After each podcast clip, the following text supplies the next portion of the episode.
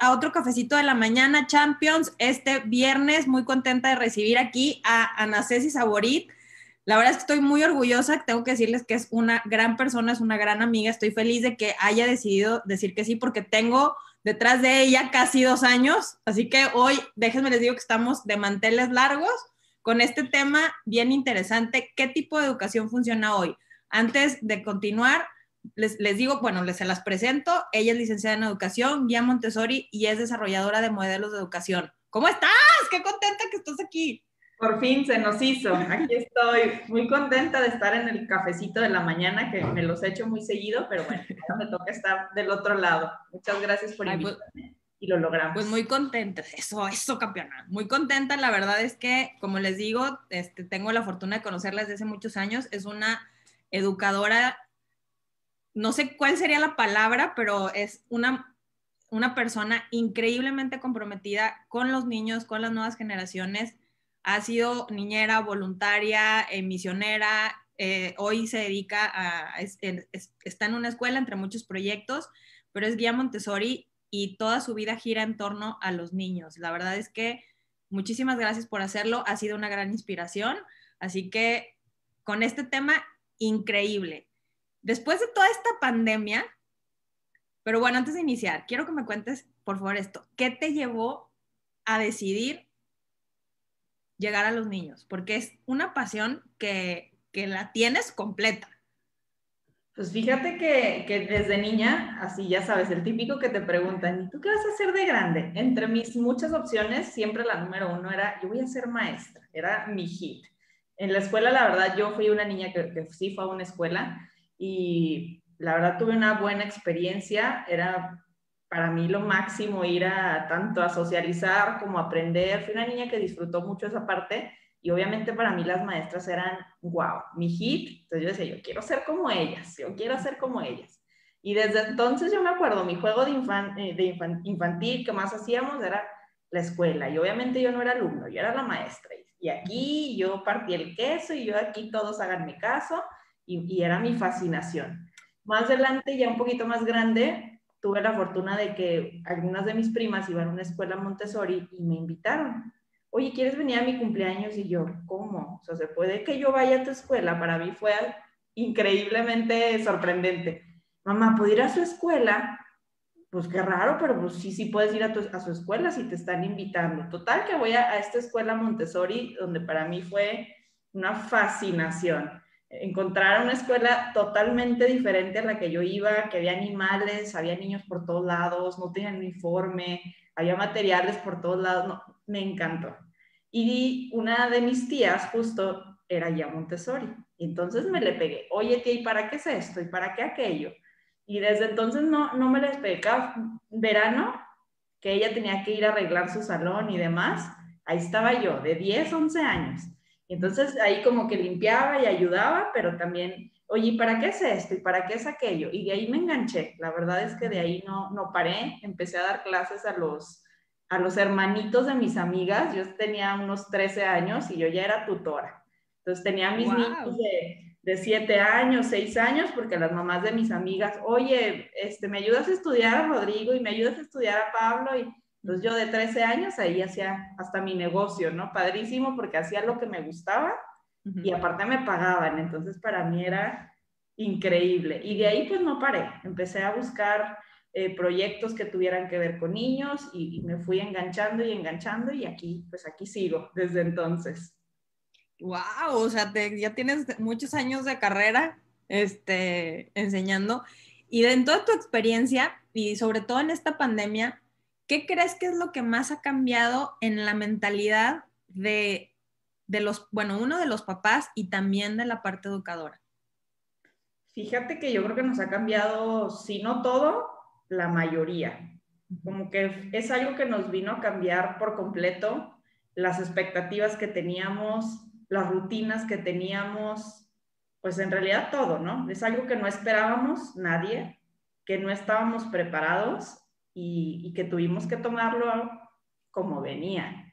Entonces, ¿qué nos ha cambiado mucho? Ahora que lo veo en perspectiva y que, bueno, aunque no ha terminado la pandemia, pues ya, ya llevamos casi un año en esto, sí el otro día pensaba y, veía, ¿no? Las juntas estas que teníamos tanto con, con, otros docentes, con directivos, con diferentes grupos de trabajo, ¿cómo han cambiado? Al principio era esta, esta sorpresa y esta crisis de cómo lo íbamos a resolver pensando que iba a ser algo a corto plazo, ¿no? De qué hacemos durante estas tres semanas, durante estos tres meses. y, y era como tratar de solventar algo sorpresivo y un poco de incertidumbre, un poco de estrés, porque era algo que nos sacó totalmente de lo que teníamos planeado, pero poco a poco ha ido transformándose. Con los papás también, las primeras juntas de qué es esto, cómo le vamos a hacer, cuando nos dimos cuenta que iba para largo, eh, pues eran estos los sentimientos o las emociones que los papás transmitían. Eh, pues esto está mal, ¿no? ¿Cómo lo, ¿Cómo lo vamos a resolver? Se nos cayó el teatro que teníamos todos ya muy puesto. Entonces, viéndolo en perspectiva, las últimas juntas o reuniones que he tenido, tanto con papás como con otros docentes, ya son muy diferentes, son en otro tono. Ya no es tratando de, salir de lo que, de, la, de la sorpresa o de lo que se nos vino así rápido, sino que ya es ver diferentes formas. Ahora que ya tuvimos la oportunidad de experimentar diferentes maneras de enseñar, los papás de diferentes maneras de, de educar a los hijos o de tenerlos en casa y demás, ahora ya es una visión a futuro, de ya aprendimos cosas nuevas. Una vez que esto termine, ¿qué vamos a hacer? ¿Vamos a seguir haciendo lo anterior o vamos a cambiar cosas? Entonces ya, ya es un poquito este tono de transformación, ya es mucho más tranquilo, ya es mucho más abierto, todos creo yo estamos mucho más flexibles y viendo hacia más adelante. Creo que esa parte, el otro día me di cuenta y fue para mí, pues muy satisfactorio ver, ¿no? Que con el paso de estos meses, eso es lo que ahora hablamos. Qué increíble. Y, fíjate que ahorita que dices eso, esta parte de, de poder darle entrada a cosas nuevas, porque siento que en la parte educativa, yo vengo de un sistema escolarizado, era como muy rígido, o sea, solo se puede hacer esto y solo se tiene que hacer esto y este es el, resultado esperado. Entonces siento que, en esta parte también ha ayudado a los papás a, reconocer un poco más a sus hijos. Bueno, es la experiencia que yo he tenido con la gente cercana a mí. ¿Qué pasa con esta, esta parte de dejar de tomarnos tan en serio? Porque yo siento que eso también ha pasado. O sea, incluso este, personas que también eh, son maestros en el sistema educativo eh, del gobierno, es como ya también han relajado un poco su, su, rigidez, a lo mejor como parte de, no estoy diciendo que todo el mundo, pero como parte de, ¿qué pasa en este, no me tomo tan en serio todo? Porque creo que ese también ahorita que dices que bajó el tono, que, que, que somos un poco más flexibles, ahí ¿cuál crees que es lo que esta, esta parte a todos? Porque no creo que nada más sea de los papás. Siento que la sociedad también dejó de exigir este, este, como la medalla, o sea, dejó de exigir, es como, digo, tengo la fortuna, mis círculos cercanos están haciendo lo mejor que pueden, qué difícil estar con, con toda la familia, gestionando a un niño, quien tiene, quien tiene más de un niño, estar en clase con tres, cuatro, o sea, también creo que como sociedad dejamos de exigir en tu perspectiva y en tu experiencia lidiando en el centro de todo esto, ¿qué crees que es lo que ya es diferente en, en nosotros? Bueno, ya en todos nosotros. Fíjate que, que, creo que es un poquito eso, que, la vida no nos, a lo mejor los que todos los que estamos en esta generación, digamos, no nos había dado una oportunidad eh, voluntariamente a fuerza. O sea, la vida ahorita nos lo presentó y no nos preguntó, ¿lo quieres o no lo quieres? La pandemia aquí está, la situación aquí está y, no nos dio opción de elegir. Entonces fue algo que tuvimos que tomar todos, como bien dices, no, no hay quien no, de alguna manera todos nos, nos afectó de alguna forma y creo que es eso lo que nos obligó. Al principio yo creo que casi todos estábamos renuentes al cambio porque estamos acostumbrados a esto, a hacer lo mismo, a repetir, a, tener nuestras creencias y nuestros pensamientos, nuestras formas, nuestros métodos y creer que tenemos la verdad y que es la única forma de hacerlo y que es absoluto. Lo que yo hago, lo que yo creo es absoluto y nada me va a hacer cambiar. Y viene esta pandemia que nos mueve absolutamente todo y nos damos cuenta que incluso lo que nosotros creíamos como la verdad absoluta, pues ya no es ya no es, definitivamente no es, y entonces se te cae tu teatrito porque pues a lo mejor es muy bueno o a lo mejor tiene sus cosas positivas, pero ya no funciona. Hoy por hoy no funciona. ¿Qué vas a hacer? Y entonces al principio sí noté mucho eso en mí y en todos, en papás, en directivos, en otros maestros, y, y era esta renuencia al cambio, decir, es que yo lo hago así y no me va a funcionar de otra manera. Es que yo sí no, nos pasaba mucho, ¿no? Es que si yo no veo a los niños, ¿cómo los voy a, cómo voy a tener una relación con ellos? Decíamos, ¿no? Eh, tener una pantalla de por medio no es lo mismo. Para nosotros la relación con los chicos es lo más importante. Si no tienes un, lazo afectivo, pues la educación está muy lejos de suceder. Entonces, eran partes que nos preocupaban y que tuvimos que encontrar maneras, porque vimos que lo que nosotros conocíamos no iba a suceder. Entonces, a pesar de que estábamos a lo mejor muchos bloqueados, porque sí pasamos también por esa etapa, pues fue probar una cosa y probar otra y otra y otra y ver cuál funcionaba. Y hubo opciones que nos funcionaron un tiempo y que al paso de tres semanas o dos meses dijimos, ya, hasta aquí dio esta opción y hay que buscar otra. Y entonces la vida nos dio esta oportunidad de decir, nos acoplamos y buscamos soluciones o nos vamos a quedar aquí atorados. Y creo que e, es justo eso, que no nos dieron la opción, sino que la vida nos empujó y, y y ni modo. Y los papás tomaron a los hijos y los maestros tomamos muchas herramientas y, seguimos aprendiendo diferentes formas. Entonces creo que es eso, el cambio que se nos vino y que tuvimos que tomar, sí o sí. Wow, pues es que la verdad es que me queda claro que la creatividad ha sido, la creatividad y la improvisación ha sido clave en este, en este proceso. Que eso ha sido también para todos, digo, todas las áreas de la vida, Nada más que algo que sí, que sí me pasó y que me llamó mucho la atención es que tenemos este estigma de que la educación es de una sola forma y en, por lo menos en México tiene que ser en la escuela más costosa para que sea la mejor. Entonces, me pasó en un caso, una de mis champions, eh, le tocó a ella, tiene dos niñas, en, una niña en kinder y otra niña en primaria, y fue como de, oye, no es posible que mi hija no sepa esto. Entonces, no porque, o, sea, no estoy diciendo que esté mal la escuela, simplemente es, no, no hay como esa claridad de qué es lo que debe de saber cada niño en, qué grado, ¿no? Digo, para, para empezar, porque cada niño es diferente. Pero yo sí sentí que ya se empezó a romper este estigma, por lo menos yo digo en México, este, estoy hablando de, de aquí, pero esta parte de, de decir, tiene que ser de esta forma, lo que decía es que hay flexibilidad y que permitirnos hacer el cambio y decir, voy a buscar algo diferente. Porque hasta el, hasta el punto de la educación, y la verdad es que yo admiro a todos los colegios, a todas las, escuelas que se han adaptado a esto, hay muchas que, también eh, lamentablemente quedaron en el camino y también su, se vio súper afectado, es una de las industrias que más se, se afectó por la cuestión presencial, pero ¿qué pasa con, con esta parte de abrirnos a nuevos sistemas de educación que antes incluso rechazábamos? O sea, es esta parte de solo es así y nada más puede ser así. ¿Qué ha pasado en los niños que han tenido que acercarse a este tipo de, educación?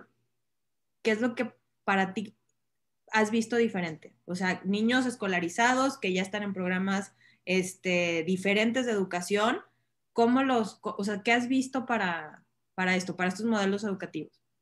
Fíjate que en educación pasa mucho. No, nos casamos con una opción.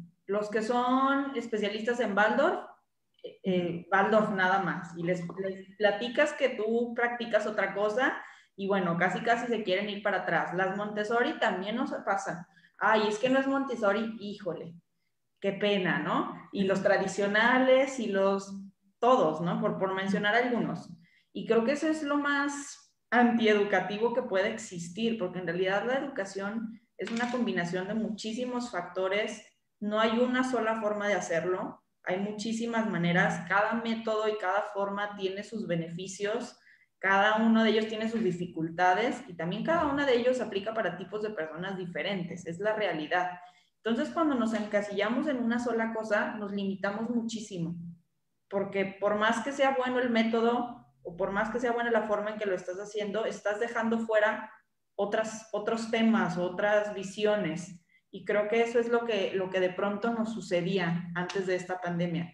Ahora también para los papás recibir a los niños en la casa y darse cuenta que no son independientes, que no son autónomos, que para todo necesitan un adulto, en las crisis emocionales por las que pasan, darse cuenta de todo eso y tenerlos ahí 24/7, también a ellos les hizo abrir un panorama diferente, decir, híjole, sí es importante que sume, pero también es importante que sepa servirse un vaso de agua eh, solito. E, este tipo de cosas también ayudó a que los papás abrieran este panorama y que también aceptaran ellos otras formas. Ya eh, me ha tocado papás que, que nos dicen, es que ahora entiendo lo que me decían, sí es importante que sea autónomo, sí es importante que sea independiente, sí es importante que sepa tomar decisiones.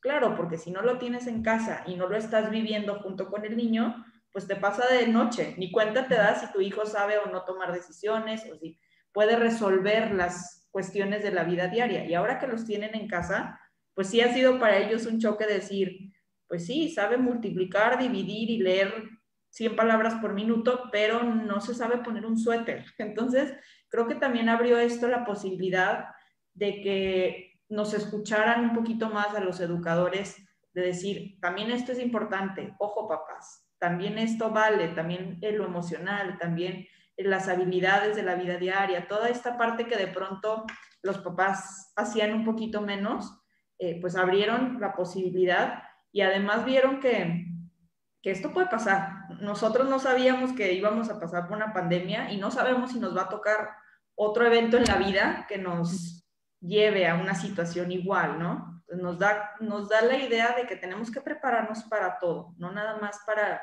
los temas meramente académicos. Y entonces hay muchas familias que ya están buscando otras alternativas. Ya me interesa que mi hijo sepa eh, entablar una conversación, me interesa que mi hijo sepa eh, cocinar algo por mera supervivencia, me interesa que mi hijo sepa emprender un negocio. entonces ya se nos abrió un poquito más esta, pues esta visión o esta, pues el espectro para todas las posibilidades que existen. Hay de todo, ¿verdad? Como bien decías, hay personas que, que han tomado esta oportunidad y lo han sabido ver y hay otras que tampoco lo hemos sabido ver, ¿no? Hay, hay como las dos partes. Pero pues vernos en esta situación, pues también permitió a otras familias ver otros modelos, por ejemplo, lo que decías, ¿no? Tenerlos en casa, muchos dijeron, ah, de aquí soy, me va, me va excelente con mis hijos y entonces ahora ya no van a ir a la escuela, ya lo vamos a hacer en casa y viceversa. Entonces creo que también eh, la crisis nos ha traído muchas oportunidades. Hemos abierto, incluso los educadores, nos estamos amigando con otros métodos, porque bueno, yo, a lo mejor yo soy Montessori, pero estoy viendo que allá en Waldorf les funciona tal cosa y entonces lo traigo y lo adopto y nos ha ayudado y nos ha, ha traído como un, no sé, para mí ha sido un sentimiento más de empatía, decir, ah, lo mío es bueno, sí, pero lo de allá también, y, lo tomo y, y, lo adapto a lo que yo hago. Entonces, pues para mí ha sido maravilloso esta parte. Oye, qué increíble porque esto que me dices me queda, o sea, me da mucha tranquilidad en el sentido de que, que sí hay personas que están tomando lo mejor de cada, de cada situación, o sea, de cada, de cada estilo educativo, porque siento que era como My Precious, ¿no? Como el, el, el Hobbit, ¿no? Así de que yo tengo My Precious y, y ahorita es, oye, ¿qué te funciona a ti? ¿Qué puedo, como dices, ¿no? ¿Qué puedo tener yo? Porque pues obviamente ahorita el homeschool también entró de moda lo que es el, el, el tema del homeschool, pero yo, yo no sabía que dentro del homeschool hay otro tipo de, estilo que es el unschool. Entonces es como conocer que decir, bueno, es que uno está bien, es que, es que algo que me encantó que me dijiste antes de entrar en vivo fue qué tipo de, porque es el título de hoy, qué tipo de educación funciona. ¿Cuál es? El que le funciona a la familia en su estilo de vida, en su filosofía de vida y en sus creencias. Es también con el que tú te comprometas puedes llevar a tus hijos a la mejor escuela del mundo, pero si tú como familia o tú como papá, como adulto responsable, no estás comprometido o no crees totalmente en eso, no va a funcionar. O puedes también este, decir, no, es que el homeschooling es lo mejor, los hijos, la libertad y tal. pero si tú no te comprometes, si tú no eh, tienes tiempo, si tú no quieres tener tiempo con, con los hijos, pues tampoco va a funcionar. Realmente todos los estilos o todos los modelos tienen beneficios y, tienen a lo mejor carencias. Creo yo que todos lo tienen. Pero ¿cuál va a funcionar? Pues el que, el que a ti te haga más eco con tu forma de vivir, con tu forma de, pensar y con tu forma de actuar, ¿no? Porque podemos decir, es que ese método está increíble, sí, pero si tú no te comprometes, no va a funcionar. Entonces, realmente creo que esa es la clave. ¿Cuál es el mejor? Con el que tú estés convencida o convencido y con el que tú te vas a comprometer al 100% si no te comprometes, pues definitivamente ninguno va a funcionar. Y fíjate cómo pasó ya esto de ser eh, pago o llevo a mis hijos, o sea, lo que sea, a me voy a comprometer en su educación. O sea, es, si yo me comprometo como papá, soy parte de la educación de mi hijo. O sea, hago este complemento de lo que está aprendiendo a través de lo académico, de las experiencias de la, de la escuela, pero yo soy parte de su educación. O sea, yo creo que ahora estas familias y en la pandemia, si, si un ganar, ganar ha habido, es que los papás se incluyan en la educación de los hijos, porque te digo, siento que era como de, maestra, aquí tienes, o sea, aquí tienes a mi hijo y este, que en algún momento una, una foto, creo que un meme así que, señor, no es guardería, eduque a sus hijos, o sea, aquí les enseñamos, pero eduque a sus hijos, o sea, es esta parte de la responsabilidad como papás de, incluir, es que sí, esta parte de incluirse, o sea, incluirse en la vida de sus hijos, porque todos, todos, todos, eh, no, importa la edad que tengamos, necesitamos un, un, ecosistema que nos sostenga. O sea, y que sea parte de, de, nos refuerce, nos acompañe, o sea, sí, somos autónomos, pero es súper importante tener estos ecosistemas. Algo que también me ha encantado es el respeto hacia los, todos los maestros, hacia todas las personas que están detrás de la educación, porque no solamente son maestros, son administrativos, psicólogos, todas las personas que están dentro del sistema educativo. Hoy, la verdad, yo veo que hay muchísimo respeto y, y me ha tocado escuchar casos de, ay, no, o sea, como de, con todo el gusto voy a pagar la colegiatura para quienes lo hacen, ¿no? O sea, sí como que lo que hacen es muy valioso, que eso también es increíble, ¿no? Que ustedes también reciban ese reconocimiento y, y que esté equilibrado, ¿no? De ambas partes. ¿Qué crees que de, que, que, más bien, cuál crees que sea el resultado de este, de, de este año que llevamos en pandemia, de este, esta transformación de educación? ¿Cuál crees o qué pronosticas? ¿Cómo va a impactar en los años venideros? Fíjate que yo soy muy clavada en esta parte de, las familias. Eh, tengo la fortuna de que he trabajado con niños de muchos estratos sociales, en muchas situaciones distintas, muchos niños, bueno, creo yo que en todos los estratos sociales he encontrado esta vulnerabilidad del infante o del niño, del adolescente. Eh, una de las cosas que a mí más me atormenta o atormentaba era esto, e, el niño solo, el, adolescente solo, que no, que no está acompañado, que sí tiene una familia o sí tiene unos papás, pero que son unos adultos preocupados por proveerle cosas o proveerle experiencias. Entonces los papás luego se preocupan por tenerlos en la mejor escuela o darles las mejores, mejores cosas. Y, de pronto para mí era eh, esta pesadilla de ver niños solos, solos, solos, eh, realmente en la parte emocional eh, abandonados, que sí van a las mejores escuelas o a lo mejor no van a las mejores escuelas, pero, pero están abandonados emocionalmente. Entonces, para mí era como, nunca vamos a avanzar. Era algo que me perseguía y que yo decía, es que esto cómo se va a solucionar, no hay forma. La, vida que vivimos, las sociedades que tenemos, nos empujan a eso y vamos como en una corriente que te empuja a eso. Entonces, eh, era una rutina de voy, dejo a los niños eh, en esta escuela, para los que van a escuela, eh, o a esta clase y van al karate y van al ballet y al inglés y al francés y al chino mandarín y a un montón de cosas, pero que son niños solos, porque las mamás o los papás se convierten en los que pagan las clases y en los que choferean a los niños toda la tarde para irlos a depositar en el lugar, clase A, B, C, D y etcétera. Pero, ¿qué vivíamos nosotros los, los maestros?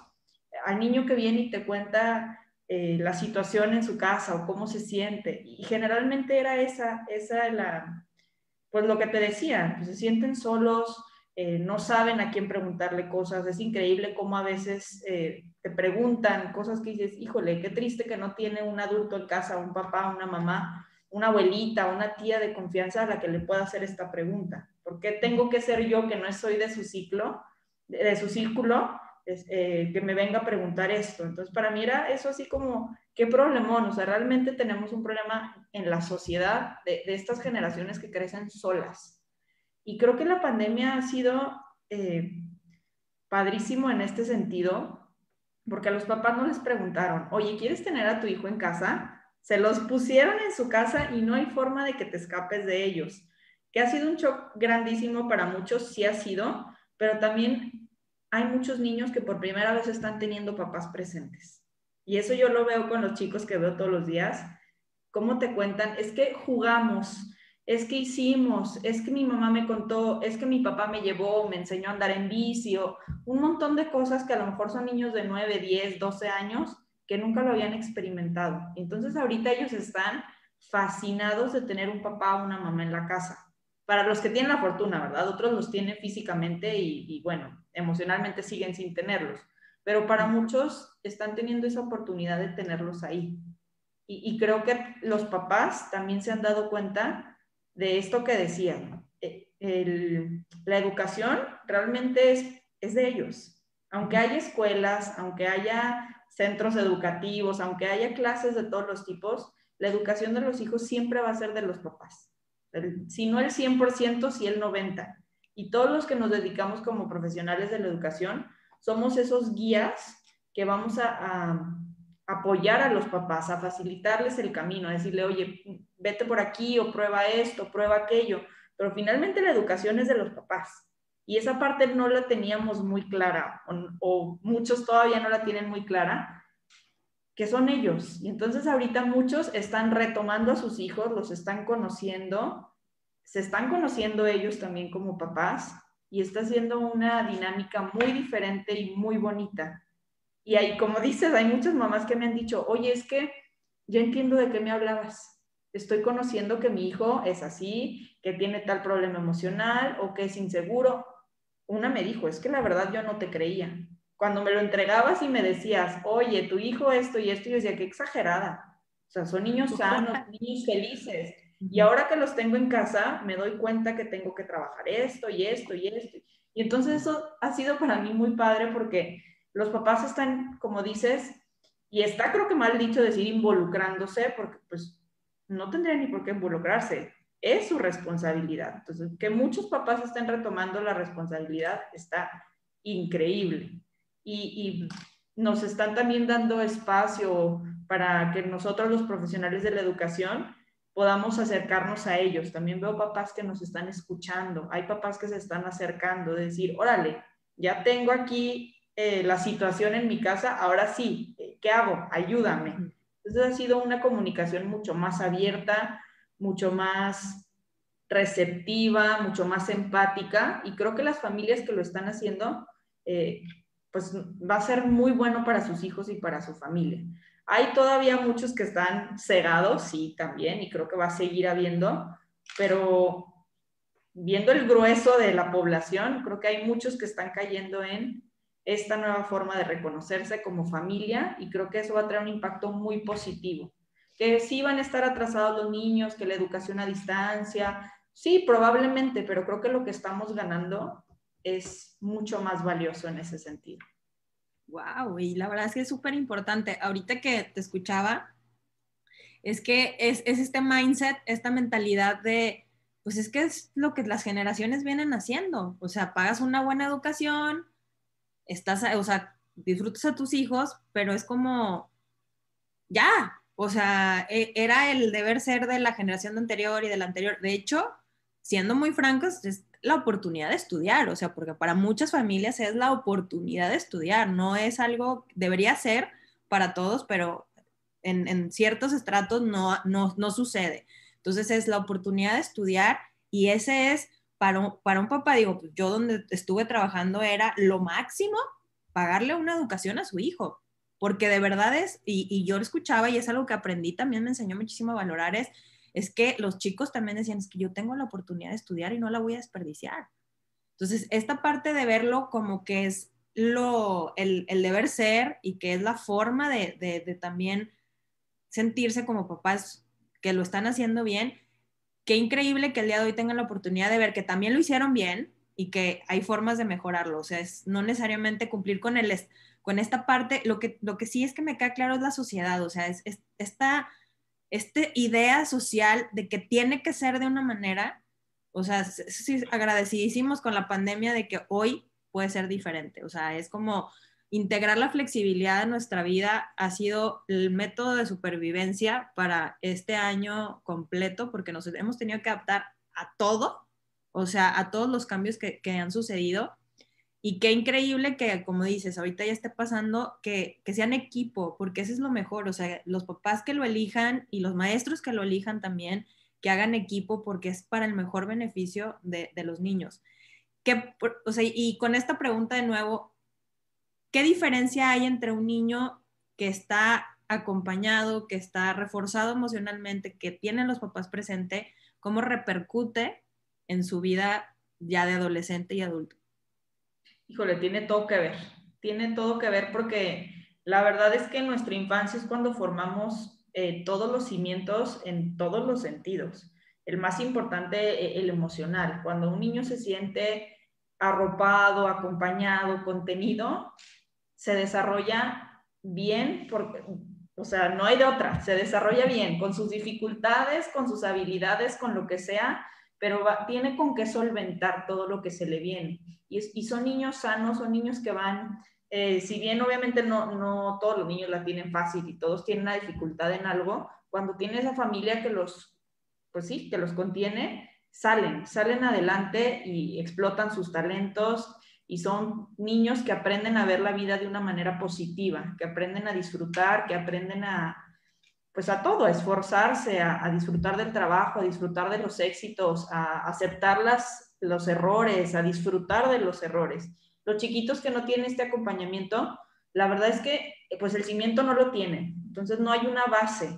Y entonces ellos van tratando, yo me lo imagino así, como, como van tratando de agarrar ladrillitos de donde van pudiendo pero no siempre tienen a las personas adecuadas porque aunque haya una nana, aunque haya una maestra, aunque haya un profesor, un, alguien adulto cercano que, que, lo acompañe, pues nunca va a ser lo mismo que le acompañe un papá o una mamá. Entonces, e, esta parte sí, sí se ve muy mermada en ellos porque son niños más inseguros, son niños que les cuesta trabajo eh, ver sus talentos, son niños que cuando tú les das un cumplido, les haces ver algo que hacen bien, ni siquiera te lo creen.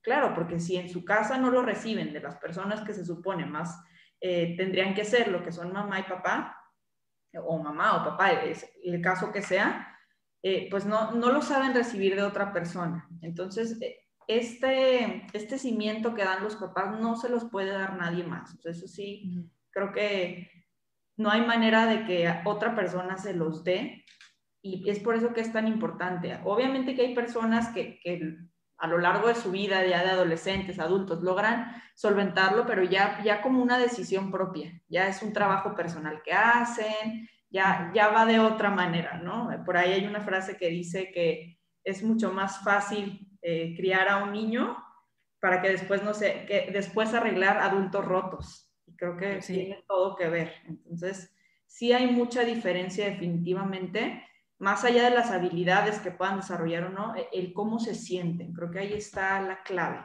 La forma en que se sienten con ellos mismos, sí hay una gran diferencia. Un niño que está acompañado y un niño que no está acompañado. Wow, fíjate que eh, recientemente hice un entrenamiento y de, de, negocios y hablaba, uno de los conferencistas hablaba, un chico de 19 años, hablaba precisamente de esto, que en los negocios no hay problemas no, hay problemas en los negocios, hay situaciones emocionales que se reflejan en los negocios. Y, la verdad es algo que yo hago, o sea, dije, ay, que alguien, que alguien lo dice, o sea, porque el, los negocios es la mejor manera, desde claro que mi experiencia, y la mejor manera que yo he encontrado, o la parte profesional, de ver lo que nos falta en la parte emocional, que a veces no queremos o no podemos ver. Pero es esto, esto que dices, ¿no? O sea, a veces es no, no haber sido reforzados y, tenerle miedo al, fracaso, o sea, todas estas cosas de confianza que no tenemos conocimiento, que, de conocimientos, perdón, y que la verdad salen bastante costosos resolver, o sea, porque ya tienes un coach, ya tienes un psicólogo, ya tienes, o sea, es todo que maravillosas profesiones, pero es mucho más fácil, como dices, ¿no? O sea, reforzar a un niño, estar presente para un niño, porque yo me acuerdo que para mí, o sea, una de mis maestras, que es mi inspiración para, fue mi inspiración para estudiar diseño, o sea, porque fue la que me dijo, tú puedes.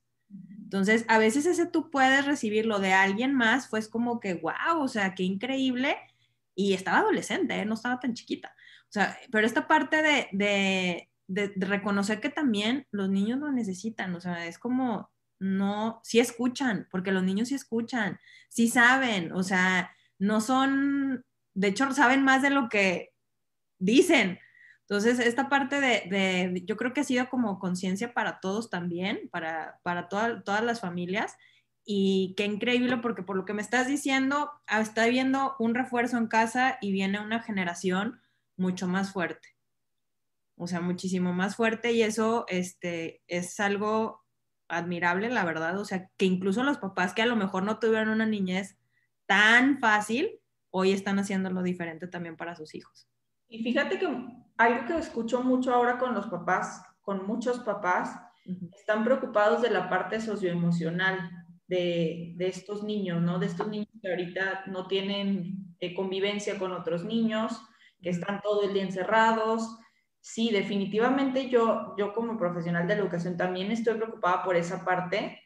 Sin embargo, veo que los niños que están acompañados no le están pasando mal, que extrañan a los amigos, que extrañan la convivencia. Claro, ya todos nos hace falta y todos la extrañamos pero esa parte fuerte, ese cimiento que ahí está, los está conteniendo y los está sosteniendo de una manera favorable. El niño no es que la esté sufriendo de una forma eh, terrible. ¿Cuáles chiquitos sí le están pasando mal? Los que no tienen ese, ese, esa contención y ese acompañamiento, claro, porque ahora la maestra que me acompañaba o el amiguito al que le platicaba o tal y tal, pues ya no están. Entonces ya tengo, sigo teniendo la carencia que tenía antes de mi casa, pero ahora también me están faltando la otra parte que me ayudaba a solventar un poquito. Esos niños le están pasando muy mal, porque definitivamente hay papás que, bueno, siguen en la misma, que sus dinámicas, si bien no son las mismas, pues siguen siendo dinámicas que no les favorecen y, que, bueno, si hay niños que la están pasando mal, definitivo, me queda muy claro y que van a, también les va a afectar negativamente, sí. Pero los niños que están teniendo esta oportunidad de, vivir otra cosa que no habían vivido con su familia, creo que va a ser algo positivo. El otro día una mamá eh, con la que platiqué me encantó, me dijo, ¿sabes qué? Es que esto depende de cómo lo veamos. ¿Ha sido difícil? Sí ha sido muy difícil, porque estamos aprendiendo a ser papás de 24/7, cosa que no éramos. Estamos aprendiendo a acompañar a los hijos en la educación, que es una, en la educación eh, escolar, porque de pronto pensamos que la educación es la escuela y la educación es todos los días y en todos lados. Entonces, también estamos aprendiendo a acompañar a los hijos de esta manera, pero es depende de cómo lo veamos. A esa mamá le cayó el 20 y me dijo, es lo mejor que me ha pasado. Yo nunca hubiera podido conocer a mi hija de esta manera si no hubiera venido esta pandemia. Que me he jalado el pelo tres veces al día, sí, sí me lo he jalado. A veces ya no sé a dónde meterme también, que me tengo que encerrar en el baño cinco minutos para tomar un respiro también pero ella reconoce que, que sin esta oportunidad, tal vez su hijo hubiera crecido eh, de otra manera, muy distinta a la que ahora ella quiere para su hija. Entonces creo que esta conciencia que está creciendo es uno de los regalos más bonitos que nos está dando esta pandemia. Y fíjate que ahorita que leo la pregunta de nuevo, ¿qué tipo de educación funciona hoy? Me queda claro después de todo lo que hemos platicado que es la educación emocional primero. O sea, es, esa es la que funciona y luego ya utilizar cualquier herramienta, la que cada quien elija y vaya con su estilo de vida. Siento que, hoy fue este, esta situación nos despertó a todos en el que en nuestras deficiencias emocionales, en lo que no tenemos, a todas las personas nos, nos, despertó en esta capacidad de resiliencia que también tenemos, que es que, que no sabíamos que teníamos y, que las emociones son lo que nos mueven. O sea, en la parte de, las marcas, del branding, las marcas lo saben y por eso compramos. Entonces, pero nota, ahora realmente reconocer que influye en todas las áreas de nuestra vida y qué es lo que nos da fuerza para tomar decisiones, realmente es para mí, y la verdad que te agradezco muchísimo porque hoy me da toda la esperanza de que vamos por buen camino. Porque ayer tuve una plática precisamente con, con una mamá muy preocupada, su, su, niña tiene 18, bueno, no es niña, tiene, su hija tiene 18 años, muy agobiada por, porque tiene este, problemas de comunicación este, y un poquito de depresión y me decís que no sé si yo me equivoqué, no sé qué hice yo, pero yo estoy con ella y pues que estés ahí es lo mejor. O sea, van a encontrar el camino y esta parte de, de, de reconocer que es importantísimo estar también sin culpa, porque algo que yo veo mucho en, en, en mis champions que, que, son mamás es esa culpa y es como, de, de, verdad lo estás haciendo lo mejor que puedes, o sea, es también reconocernos que estamos haciendo lo mejor que podemos con todo lo que tenemos y que las cosas sí están cambiando. O sea, eso yo creo que, que me da a mí también esa tranquilidad porque de niños que nos desarrollen el talento, conocer, he visto a las mamás que ya están pendientes de lo que sí les gusta, de lo que no les gusta, de lo que verdaderamente dicen, de lo que no, o sea, es algo admirable, la verdad, y qué increíble que venga una generación diferente, que también nosotros ya seamos una generación diferente, porque todos, cada, cada generación, todos los adultos que, que no le, no, no, bueno, en nuestro caso la gente más grande, que no le, no le entraba la tecnología, ya está en la tecnología, o sea, ha sido como el momento en el que la brecha generacional se disminuyó. O sea, porque ya la abuelita ya son la abuelita whatsappera, la que manda audios, ya sabes, ¿no? O sea, ya todo el mundo tuvo que hacer estos cambios para poderse este, realmente comunicar, porque estamos realmente con esta distancia social, es, es, ha sido difícil, como decías, ha sido difícil para todos, pero hemos tenido que aprender nuevas formas de mandar abrazos, de estar presentes, de sentirnos cálidos. Y, yo creo que es una habilidad que no hay que olvidar, que hay que seguir este, practicando mientras sigamos en esto. Pero qué increíble, de verdad, que hoy la parte emocional sea evidente, que es muchísimo más importante incluso que el talento, que las habilidades, que el conocimiento. O sea, nuestra gestión emocional y nuestra capacidad de conocernos es mil veces más importante que cualquier tipo de conocimiento, educación, habilidad o talento que podamos tener. Y eso augura un éxito profundo. Así que qué increíble, qué emoción.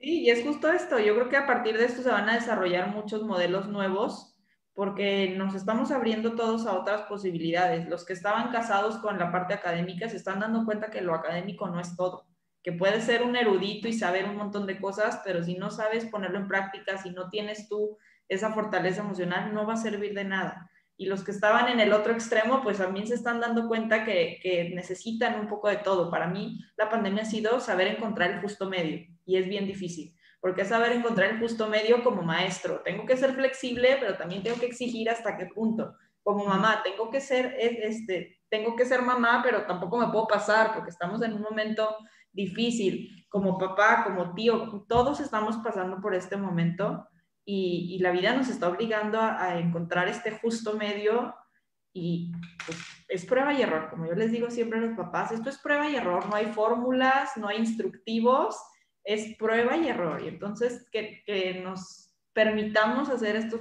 estos ex, eh, como les digo a los niños, esos experimentos, Ajá. pues también ha sido muy positivo porque van, van a salir, creo yo, muchas cosas buenas de esto eh, que todo lo difícil que hemos pasado todos, al final estamos viendo la, luz atrás del, del túnel y a lo mejor falta mucho porque también es algo que no sabemos, ¿no? No sabemos cuándo va a terminar esto, no sabemos cuándo vamos a volver a ver, no, no sabemos en realidad nada, pero por lo menos tenemos la certeza de que cuando nosotros cambiamos, todo cambia.